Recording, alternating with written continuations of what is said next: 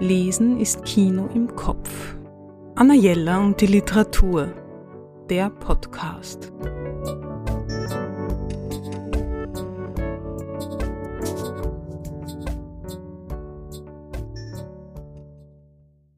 Ein Debüt, das überrascht.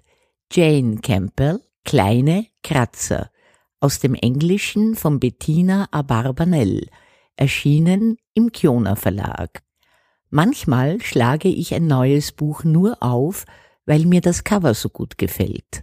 Oft bin ich dann vom Inhalt enttäuscht.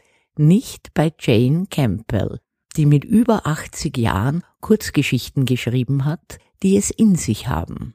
Ungewöhnlich sind schon die Protagonistinnen, denn sie sind allesamt alte Frauen und sie überraschen den Leser und die Leserin durch ihre Vitalität, selbst wenn sie dem Sterben nahe sind. Schon die erste Erzählung mit dem Titel Edelmut ist umwerfend und herrlich böse. Die Frauen, von denen Jane Campbell erzählt, sind keine Opfer, sie sind nicht wehleidig, sondern äußerst lebendige, erfahrene und vielschichtige Persönlichkeiten.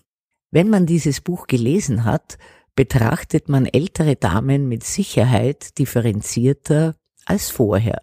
Jane Campbell, 1942 geboren, hat als Psychoanalytikerin in Oxford gearbeitet, wo sie auch heute das halbe Jahr überlebt. Den Rest der Zeit verbringt sie auf den Bermudas.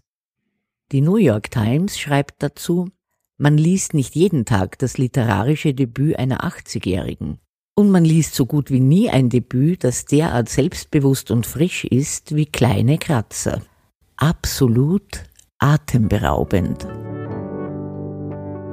Anna Jella und die Literatur.